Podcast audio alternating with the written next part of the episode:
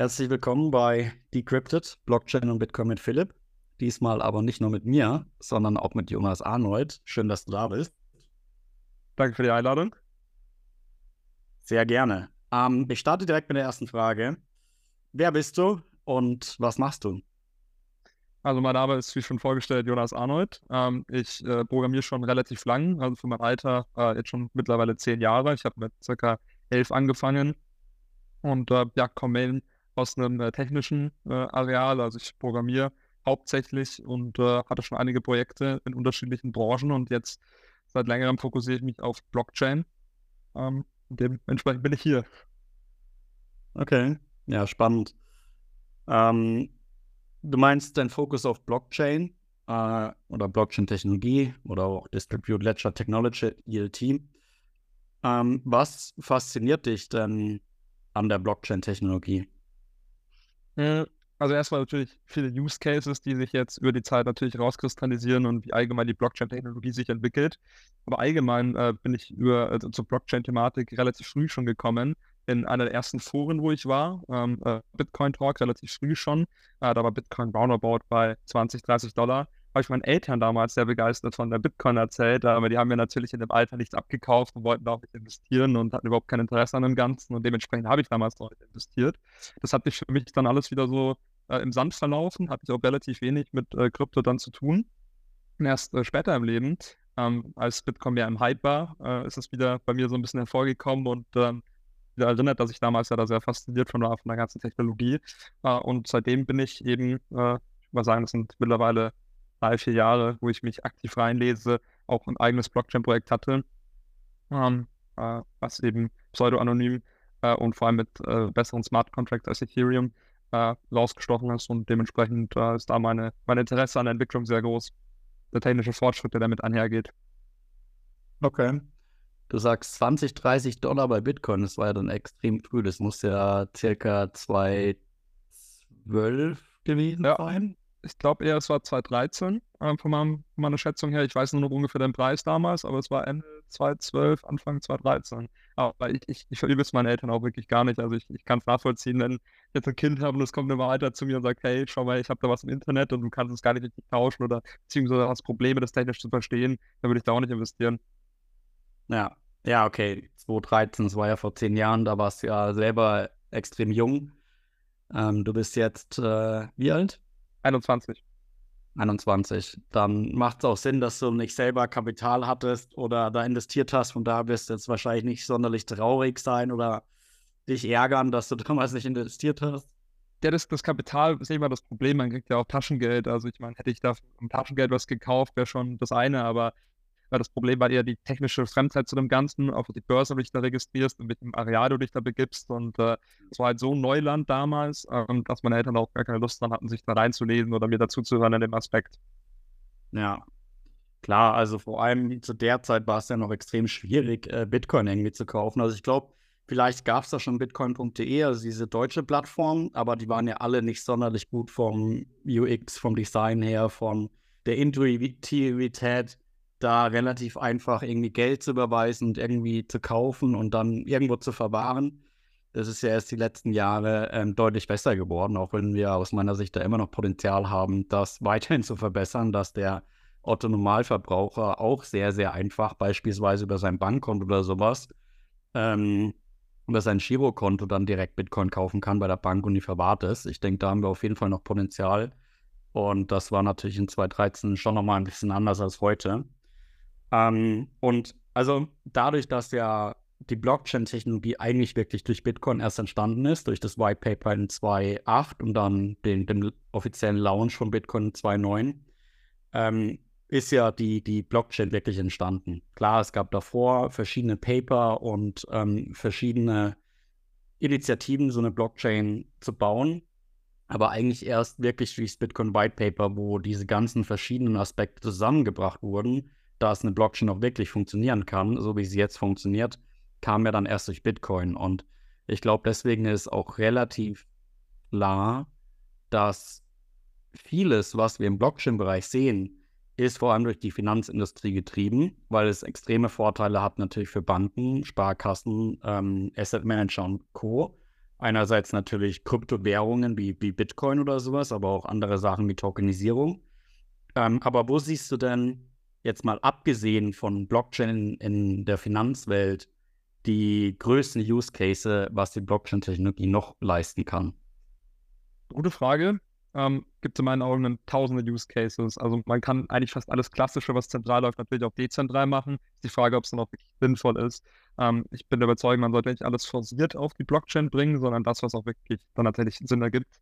Ähm, zum Beispiel die Nachverfolgung von Lieferketten in meinen Augen ist äh, recht sinnhaft ähm, dadurch, dass man dann eben dezentral auch nachweisen kann, dass es kein Replika, kein Fälschungsprodukt ist, indem man da wirklich äh, feste, äh, äh, zum Beispiel, dass die Lieferketten an unterschiedlichen Zeitpunkten verifiziert ist. Du kannst dann auch im Nachhinein überprüfen, okay, den Schuh, den ich jetzt kaufe, der ist auch wirklich legitim und kein Fälschungsprodukt. Ähm, vielleicht auch gekoppelt mit einem NFT, dass man ein Zertifikat hat, dass dieses Produkt, was du jetzt physisch vorliegen hast, dann auch wirklich echt ist solche Angelegenheiten zum Beispiel relativ sinnvoll. Allgemein, da Smart Contracts für automatisierte Prozesse zum Beispiel, also, dass eine Versicherung äh, äh, auszahlt, wenn äh, gewisse Bedingungen erfüllt sind, also Art Verträge ähm, automatisierter machen zu können. Mit Smart Contracts relativ leicht. Jeder kann es einsehen und das ist auch fair. Bedeutet, äh, man kann dementsprechend das leichter verwalten durch Smart Contracts. Äh, Gesundheitswesen kann stark davon profitieren. Also Patientendaten zu teilen zwischen Krankenhäusern, äh, Institutionen. Ähm, der Immobilienmarkt, Grundbuch, Wahlen, da gibt es wirklich hunderte Use Cases, ähm, wo in meinen Augen die Blockchain einfach sinnvoll ist zu verwenden. Auch ja. in Richtung Identity Management. Also wenn man jetzt betrachtet, dass jeder eine digitale Identität hat und äh, man sagt, okay, äh, man verifiziert sich einmal, hat dann diese digitale Identität und kann die verwenden für unterschiedliche Behördengänge, auch Firmen und so weiter und so fort. Ja. Ja, also ich glaube, viele der Punkte sind ziemlich offensichtlich, wo die Blockchain-Technologie Vorteile erzielen kann, vor allem beispielsweise, was du gesagt hast, im Supply Chain Management, Verfolgung von Lieferketten. Ähm, ich glaube, das ist ein riesen Use Case. Ähm, vor allem, also ich weiß, dass zum Beispiel so P POCs, Pilotprojekte bei Automotives gab, um beispielsweise, keine Ahnung, bei VW zu schauen, ist dieses VW-Ersatzteil wirklich ein Originalteil oder irgendein China-Produkt? Äh, ja. Ähm, aber ehrlicherweise bekommt man nicht so wahnsinnig viel davon mit, oder? Also man hört jetzt nicht, keine Ahnung, dass, dass das wirklich auf einer riesigen Fläche wirklich angewendet wird, die Blockchain-Technologie bei solchen Themen. Liegt es einfach daran, dass wir noch relativ früh sind, weil die Blockchain gibt es ja an sich erst durch, durch Bitcoin in zwei, 2009. Oder was denkst du, ist da der Grund? Also ich habe tatsächlich schon mal äh, äh, im Supermarkt ein Produkt gesehen, worüber da diese Lieferketten nachgewiesen wurden, wo man genau gesehen hat, okay, da wurden diese Produkte eingesammelt, da wurden sie verarbeitet, so da und da lang geschickt, konntest du einscannen per QR-Code und dann wurde es auf diese Website weitergeleitet, ähm, wo natürlich in meinen Augen, wie gesagt, ein guter Use Case für da ist. Ähm, aber ich glaube einfach allgemein, dass äh, Firmen da mehr ähm, Ansporn bräuchten von staatlicher Seite oder eben der Endverbraucher vielleicht noch gar nicht äh, bereit ist dafür, diese ja, Technologie im Leben zu akzeptieren. Die wenigsten, glaube ich, oder es gibt nur wenige Use Cases, wo zum Beispiel Supply Management momentan interessiert, eben bei höherpreisigen Produkten, ne, Punkte jetzt äh, Schuhen und so weiter. Und da ist es ja auch wirklich ein Problem. Da gibt es ja ganz große Serviceanbieter, die sagen, okay, ich weise jetzt nach, ob dein Schuh echt ist, wenn der Schuh untersucht wird. Also da ist ja wirklich ein großer ähm, Markt dahinter. Ja, weißt du, ob bei diesem Produkt im Supermarkt die Blockchain-Technologie genutzt wurde? Das tatsächlich nicht, nee. Aber ich habe es äh, in einem Blockchain-Chat äh, gesehen, also gehe ich davon aus, dass dann äh, Blockchain-Utility dahinter war. Ähm, ja. Aber wird ja auch Sinn ergeben, wenn du unterschiedliche Firmen hast, die da diese Daten dann eintragen müssen, dass es nicht zentral läuft, sondern eher dezentral. Äh, also ich gehe stark davon aus, dass da was mit Blockchain ähm, äh, spielbar. Ja, würde, denke ich, auf jeden Fall Sinn machen. Du hast auch digitale Identitäten angesprochen. Ich glaube, das äh, tatsächlich ein extrem guter Use Case für, äh, für die Blockchain-Technologie. Allein so vom Gedanken, du willst vielleicht nicht wirklich sensible Daten irgendwo auf einem zentralen Server oder so speichern, wo du quasi einen Honeypot hast, also quasi eine Angriffsfläche, die dann wirklich sensible, äh, sensible Daten abgreifen kann. Ähm, wird ja auch als SSI oder Self-Sovereign Identity bezeichnet. Ähm, was ist aus deiner Sicht das Besondere von SSI auf der Blockchain?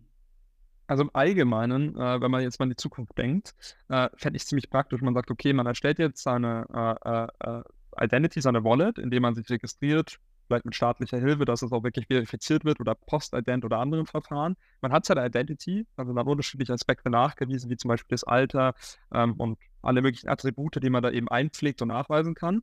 Und als Beispiel zum Beispiel kann jetzt eine Firma sagen, ja, eine Casino-Webseite oder irgendein Dienstleister, der das Alter verifizieren muss. Oder eben der andere Daten braucht, die praktisch nachgewiesen werden müssen, dass sie verifiziert wurden, könnte man sagen, man bietet eine Art Single Sign-On an mit seiner Wallet, mit seiner ID, kann sich da anmelden und muss nicht jedes Mal das Postident-Verfahren durchmachen, sondern mit einem Simple Click wie Apple Login, wie äh, Google Sign-In, hat man seine da hinterlegt und äh, muss sich da eben keine Sorgen machen, dass da irgendwo im Hintergrund Daten geteilt werden, die du ihm nicht möchtest. Das zum Beispiel diese Einsichtigkeit und eben auch ähm, das Art Ökosystem, das sich da daraus äh, bilden kann. Ähm, allgemein die Unveränderlichkeit äh, finde ich ein extrem großer Vorteil. Du weißt genau, diese Daten kannst du einspeichern und es äh, kann ja definitiv von deinen Daten nicht extern verändert werden. Du bist derjenige, der über deine eigenen Daten entscheidet und das ist natürlich für, ähm, für Blockchain-Technologien allgemein einer der größten Vorteile. Ja. Ja, das, das sind, glaube ich, auf jeden Fall äh, extrem spannende Punkte, wo, wo die Blockchain-Technologie extreme Vorteile bringen kann. Ähm, ich weiß beispielsweise in Brasilien ähm, gibt schon eine App für die ganzen äh, brasilianischen Bürgerinnen und Bürger, die zum Beispiel den Führerschein und den Reisepass und sowas in der App bringen. Ähm, jetzt soll ja dieses Jahr, nächstes Jahr die E-ID, die europäische ID kommen, sodass wir dann auch sowas für europäische Bürgerinnen und Bürger haben werden. Ähm, aus meiner Sicht hat da die Blockchain-Technologie extreme Vorteile, ähm, wie wir gerade schon angesprochen haben. Deutschland geht so ein bisschen leider einen anderen Weg. Da gab es eine Ausschreibung, ich glaube, äh, bis, bis Juni ging die oder wurde veröffentlicht, dass ähm, Startups oder Unternehmen Projekte dafür pitchen können, um für diese EID was zu bauen.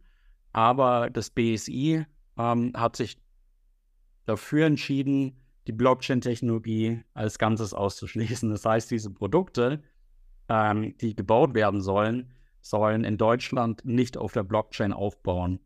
So wie ich das verstehe, geht Europa da so ein bisschen anderen Weg. Auch verschiedene europäische Länder gibt es, soweit ich weiß, Pilotprojekte, die diese digitale Identität auf der Blockchain auch schon erfolgreich getestet haben. Wie siehst du allgemein so die, die Zukunft von digitalen Identitäten? Also erstmal kurz nochmal zum ersten Punkt. Ich glaube allgemein, dass Deutschland immer etwas länger braucht äh, für so Digitalisierungsangelegenheiten. Ne? Ähm, ist Deutschland jetzt nicht unbekannt dafür, dass wir das Internet noch etwas als Neuland betrachten oder beziehungsweise von staatlicher Seite manchmal etwas hinterherhängen. Ähm, braucht einfach seine Zeit und ich glaube, da kann man viel erreichen, wenn jetzt europäischer Standard gesetzt wird, dass Deutschland damit zieht, äh, entweder muss oder dann auch irgendwann will, weil sie sehen, dass andere Länder da einfach ähm, einen riesen Fortschritt machen. Ähm, und zur zweiten Frage, äh, äh, möchte noch mal kurz einen Nachteil anmerken. Es gibt auch wirklich Nachteile, Identity auf einer Blockchain zu speichern, die bis jetzt noch nicht perfekt gelöst sind, die man definitiv in so einem Diskurs auch mal ansprechen sollte und dadurch dann eben Lösungen zu finden. Zum Beispiel Punkte DSVGO, äh, Recht auf Vergessen werden, also dass deine Daten, dass die nicht für immer gespeichert werden, beziehungsweise irgendwann auch vergessen werden. Auf einer Blockchain per Definition äh, ist das ja nicht der Fall. Auch wenn die Daten pseudoanonym sind, äh, hast du eine Historie an den Daten, die gespeichert wurden. Ähm, und das möchte man gegebenenfalls ja nicht. Vielleicht, wenn es sogar im Punkt Identity geht, dass ähm, Strafprozesse oder ähnliche Akten gegebenenfalls auf der Blockchain lagern oder äh, in Richtung Gesundheitsakten, wenn man ins Gesundheitswesen äh, skaliert, möchte man vielleicht nicht, dass seine Gesundheitsdaten lebenslang auf der Blockchain ähm, vorhanden sind, beziehungsweise nicht direkt vorhanden, sondern eben durch den Hash dann halt äh, äh, verifizierbar sind, dass sie eben mal da waren.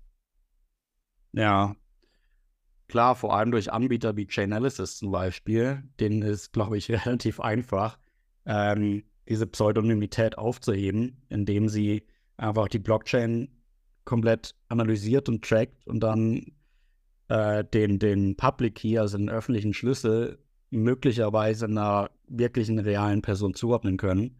Ähm, da gibt es, glaube ich, tatsächlich durch eben diese Transparenz der Blockchain, was auch viele Vorteile hat, eben auch die Möglichkeit dieser Nachverfolgbarkeit. Ähm, und das ist natürlich bei, bei gut bei digitalen Identitäten ähm, ist vielleicht jetzt gar nicht so schlimm. Ähm, kommt immer darauf an, welche Daten, weil normalerweise hast du dann sowieso deinen Geburtsnamen, dein Geburtsdatum, ähm, dann vielleicht deinen Personalausweis oder sowas, den du eben brauchst, um dich dann eben auch bei Behörden beispielsweise zu, zu identifizieren. Ähm, was natürlich dann schon, schon großer Benefit sein kann, wie du gesagt hast, dass du nicht jedes Mal in die Post-Ident-Verfahren machen musst. Oder was ich persönlich eigentlich ganz gut finde, ist dieser, ähm, diese elektronische Funktion des Personalausweises, dass du dich durch, ähm, durch diesen NFC-Chip NFC ähm, verifizieren kannst. Aber nutzen, glaube ich, gar nicht so wahnsinnig viele, obwohl es eigentlich relativ gut funktioniert inzwischen. Und ich sehe da auf jeden Fall schon extreme, extreme Benefits von so einer digitalen Identität und einer SSI auf der Blockchain. Ähm, du hast ein paar Risiken schon angesprochen. Siehst du noch weitere Risiken in dem, in dem Kontext? Ja, allgemein, dass vielleicht die Akzeptanz über die nächsten Jahre nicht so ganz vorhanden ist. Äh, allgemein, wenn wir es auf Blockchain fokussieren, äh, wird es ja auch neben der kleinen Bubble oder in der Bubble, wo wir uns befinden, noch nicht akzeptiert im normalen Alltag. Ich kann jetzt nicht in den Shop reingehen und bezahlen. Ähm, da fehlt ja auch noch die Akzeptanz bei normalen Blockchain-Angelegenheiten. Warum sollte Blockchain dann direkt in äh, der ganzen Branche sofort akzeptiert werden? Ich bin ja ein großer Vertreter von Blockchain und äh, stehe auch hinter der ganzen Technologie und der Branche. Man muss einfach nur das Ganze den, den Autonomalverbraucher zugänglicher machen. Ähm, in meinen Augen, jetzt mal, weil du Ausweis-App 2 angesprochen hast, äh, äh, dass du diesen Online-Ausweis hast, der ist, hat jetzt nichts mit Blockchain und nichts mit Dezentralität zu tun, aber allein schon dieser technische Fortschritt äh, kam bei mir zumindest in so einem Umfeld, was ich mitbekommen habe, nicht perfekt an, äh, deinen Ausweis dann dahin zu legen, das dann damit zu verbinden und du hast da kaum Use Cases im echten Leben. Ähm, ist zwar eine gute Idee, aber es ist einfach schwierig, dass dem Otto-Normalverbraucher, vor allem jetzt älteren Gesellschaft, mitzugeben und zu sagen, okay, verwende jetzt mal deinen digitalen Ausweis. Der hat seinen Ausweis dabei, der zeigt es und das war's. Von daher fehlt da manchmal noch die Akzeptanz, beziehungsweise ähm, der Incentive, die Motivation, gegebenenfalls vom Staat für die Unternehmen, sowas zu integrieren. Punkto, äh, großer Fan von diesem Single Sign-On. Eben, dass man sagt, okay, dass mehrere Webseiten parallel zu Apple und Co. Äh, den Single Sign-On anbieten, so sich ja auch natürlich Geld sparen. Weil so ein Postident-Verfahren, Gebühren und so weiter, wenn du sagst, du sparst dir das, indem du wirklich deinen dein Button anbietest, einen Service anbietest, sich mit dieser Wallet zu registrieren, ähm, in meinen Augen extrem großer Use Case und, und würde das Ganze leichter machen. Ja, auch wenn es, glaube ich, natürlich noch schwieriger wird, wenn du das, also digitale Identität auf einer Blockchain älteren Menschen erklären würdest. Aber ich glaube, das ist gar nicht notwendig, weil klassisches Beispiel, wir nutzen alle das Internet. Ähm, wenn man aber jemand fragt, wie funktioniert denn eigentlich das Internet genau, fällt es, glaube ich, extrem vielen schwer, das wirklich zu erklären. Und solange du ein Produkt hast, was eben diese digitale Identität ähm, dir anbietet und das Interface einfach extrem einfach ist, wie du dich damit verifizieren kannst und ähnliches, dass du das, was im Backend passiert, eigentlich gar nicht erklären musst. Ich stimme dir bei der Metapher grundlegend zu der Autonomalverbraucher weiß ja auch nicht, wie das Internet funktioniert oder der Autonomalverbraucher von Blockchains weiß auch nicht genau, wie jetzt gewisse Hashing-Algorithmen funktionieren oder elliptische Verfahren. Aber wenn wir jetzt die Metapher ein bisschen in meinen Augen besser vergleichen und sagen, okay, ähm, Blockchain im Allgemeinen, die Verwendung, sich eine Wallet runterzuladen, überhaupt zu verstehen, was, was, wo ist jetzt mein Geld, was bedeutet das, wenn ich jetzt einen anderen Anbieter verwende, wie überweise ich da jetzt was, das ist aktuell noch so unintuitiv für die meisten Verbraucher gemacht. Und wenn wir es jetzt mit dem Internet vergleichen, wenn ich jetzt das erste Mal meinen Opa äh, vom PC setzen würde, der würde nicht wissen, wie er jetzt aktiv Google verwendet, wenn er das noch nie gemacht hat davor.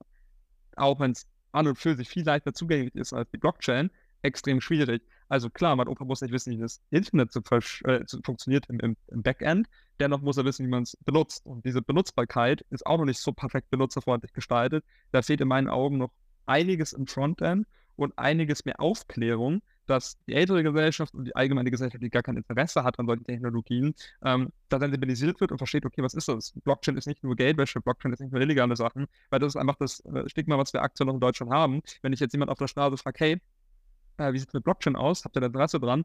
Ähm, ja, Bitcoin, irgendwas, Währung, irgendwas in eine Richtung, haben keine Ahnung von. Da fehlt die, die Aufklärung. Das stimmt. Ja, ähm, muss ich dir leider zustimmen. Wir, wir haben kurz über die Risiken gesprochen. Wie siehst du das? Ähm, das ganze Thema Quantencomputer als mögliches Risiko. Also wenn wir wirklich mal einen, also wir, wir sind ja schon dabei, Quantencomputer zu haben, die aber noch nicht wirklich das leisten, was wir erwarten in der Zukunft. Aber wenn wir wirklich so einen Quantencomputer haben, der den Private Key beispielsweise ähm, relativ schnell, also nicht in 10 Millionen Jahren, sondern in, keine Ahnung, einer Stunde oder 10 Minuten knacken kann. Wie siehst du diese Gefahr einerseits von Blockchains, äh, wie, wie auch Bitcoin, was ja auch mit dem Public und Private Key funktioniert, oder auch dann vor allem bei diesen hochsensiblen Daten äh, bei einer digitalen Identität, wenn wir dann irgendwann Quantencomputer haben, die diese Hashes äh, knacken können? Also ähm, von meinem technischen Verständnis, äh, wenn du jetzt Private Key hast, daraus wird ja der Public Key generiert und aus diesem Public Key werden ja dann weitere Public Keys generiert. Ähm, ich glaube, das war ein Bitcoin glaub, Web 32 ähm, definiert. Äh, es die ursprüngliche Idee für den HD-Wallet, zu sagen, okay, man generiert da die, die Public Keys weiter.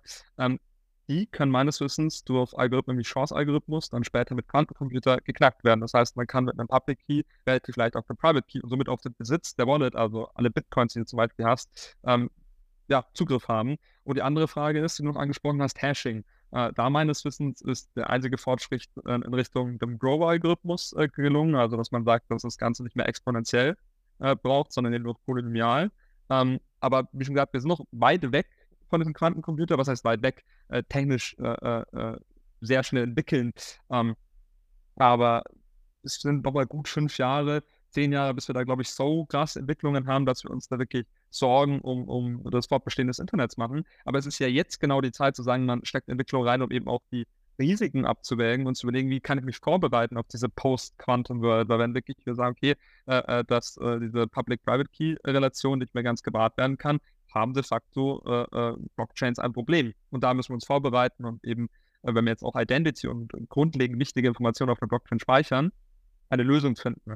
Bestes Beispiel ist, wenn man jetzt das Grundbuch auf die Blockchain bringen möchte und du hast dir ein Haus dort gebaut und du hast dieses Grundstück, möchtest du auch, dass es in 50 Jahren noch da ist. Und wenn in 40 Jahren Quantencomputer so weit sind, dass im Endeffekt unsere aktuellen Hashing-Algorithmen und ähm, symmetrische, asymmetrische äh, äh, Verschlüsselungsverfahren nicht mehr sicher sind, haben wir ein Problem. Und ich möchte mein Investment absichern Firma. Da muss was getan werden.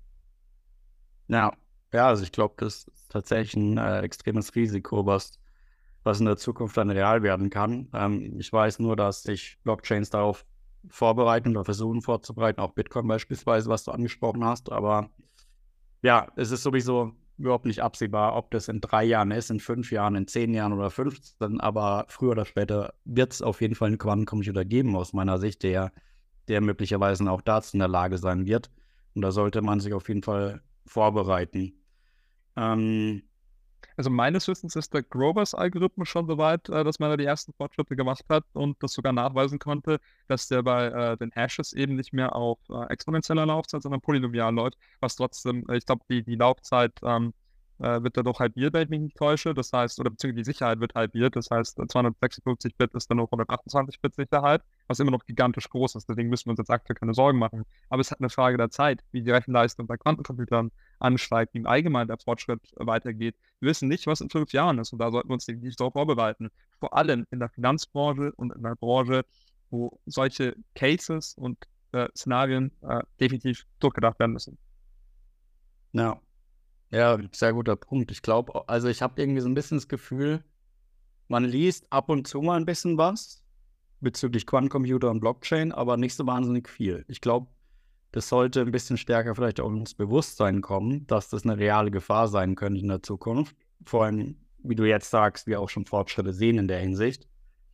Ähm, das ja. ist auf jeden Wenn man so betrachtet, äh, die, die ersten Bilder von riesen Serverräumen, die relativ wenig Rechenleistung haben. Und äh, jetzt hast du heute auf deinem Handy das, das 10, 100.000 Rechenleistung, wenn nicht sogar mehr. Ähm, da siehst du ja, dass, dass damals, wenn du jemandem erzählt hast, es gibt irgendwann einen PC zu Hause, der hat das tausendfache diese Rechenleistung äh, vor mir jetzt. Jetzt, wo ich hier dieses Meeting hier habe, diesen Podcast hier mache, ähm, das hättet ihr damals nicht mit abgekauft. Hätten gesagt, nein, das ist nicht möglich, das ist physisch nicht machbar. Schau mal in fünf bis zehn Jahren, was passiert. Man, man merkt es meistens erst, wenn es zu spät ist. Die KI war ja auch längere Zeit nicht so stark in den, in den Medien und dann kam ChatGPT und jeder ist plötzlich äh, erstaunt, was KIs alles machen können. Und das wird mit Blockchain oder Quantencomputern auch passieren. Da wird irgendwann der Wandel kommen und da wird die allgemeine Bevölkerung erst merken, wie weit die Entwicklung äh, seit 2009 jetzt im Punkt so äh, Blockchain zum Beispiel gekommen ist und die Quantencomputer auch irgendwann äh, immer wichtiger werden in unserem Leben. Ja. KI, ChatGPT ist ein sehr gutes Stichwort. Ähm, künstliche Intelligenz gibt es ja eigentlich schon echt ziemlich lange. Und aus meiner Sicht haben wir jetzt mit ChatGPT so ein Leuchtturmprojekt, um zu zeigen, wie gut künstliche Intelligenz jetzt schon funktioniert und was für ein Potenzial hat. Also ChatGPT ist ja auch erst am Anfang und hat jetzt schon riesen Benefits aus meiner Sicht.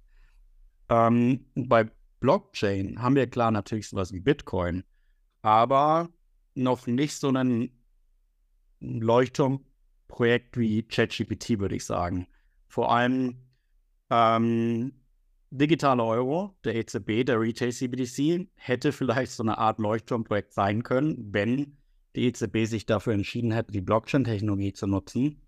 Es ist allerdings zu 99,9% sicher, dass nicht der Fall sein wird. Zumindest nicht für den Retail CBDC, aber vielleicht für den Wholesale CBDC dann. Denkst du, diese europäische ID, die EID, wenn die dann auf der Blockchain beruht, könnte so ein Leuchtturmprojekt für die Blockchain-Technologie sein? Definitiv. Ähm, wichtig ist nur, dass man, wie schon gesagt, solche Produkte dann auch nutzerfreundlich macht, also grafisch vor allem auch nutzerfreundlich und auch äh, die Informationen oder sensibilisiert, wie man etwas verwenden kann. Weil du die Metapher mit KIs verwendet hast, ganz klares Beispiel, OpenAI hatte ja schon viel länger diesen Playground oder die API, wo man Zugang zu hatte, ähm, die technisch mit, mit den vorherigen Varianten ja auch schon sehr fortgeschritten war, hat aber keinen interessiert.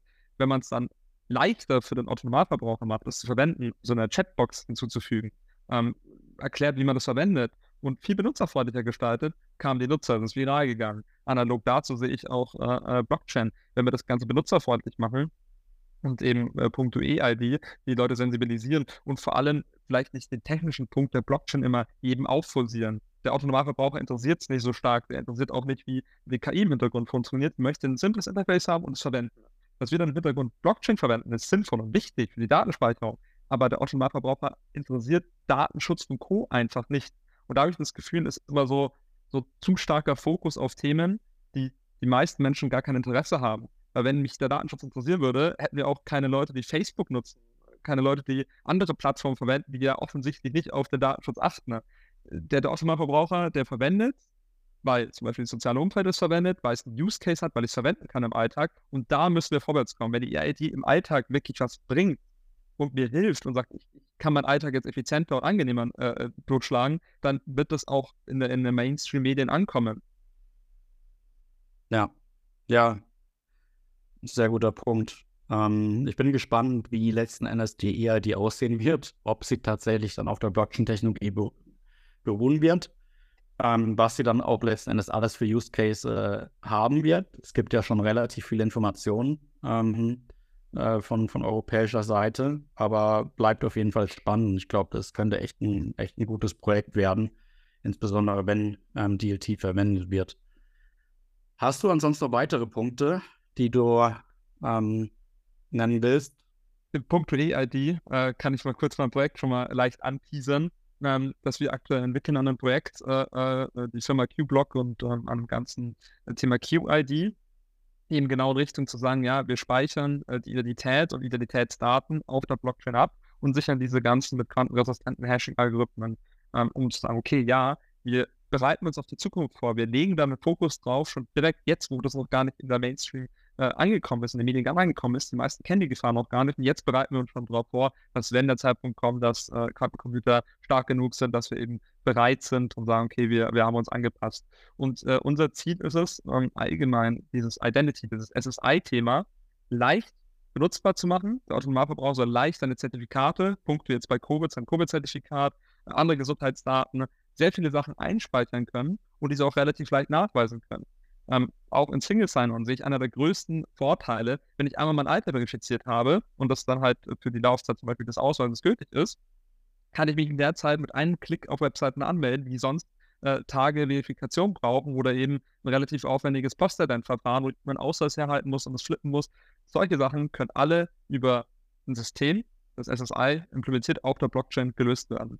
Und äh, da bin ich ein starker Advokat für und da entwickeln wir aktuell ein äh, Produkt, an einem an der Blockchain eine eigenen. Extrem spannend. Ähm, ist auf jeden Fall, äh, glaube ich, auch eine gute Zusammenfassung von dem, über was wir jetzt gerade gesprochen haben, ähm, was die Blockchain-Technologie für Benefits bringen kann, ähm, was digitale Identitäten in der Zukunft bringen können, auch an wirklichen Mehrwert für Bürgerinnen und Bürger. wo einfach viele Prozesse dadurch vereinfacht werden können. Ähm, ich glaube, das ist eine, eine gute Zeitersparnis und ähm, bringt auf jeden Fall viele Benefits. Vielen Dank, Jonas, für deine Zeit. Äh, sehr spannende Inputs und äh, besten Dank dir. Vielen Dank für die Einladung. Äh, war mir eine Ehre, hier zu sein auf dem Podcast und äh, ja, bis zum nächsten Mal hoffentlich.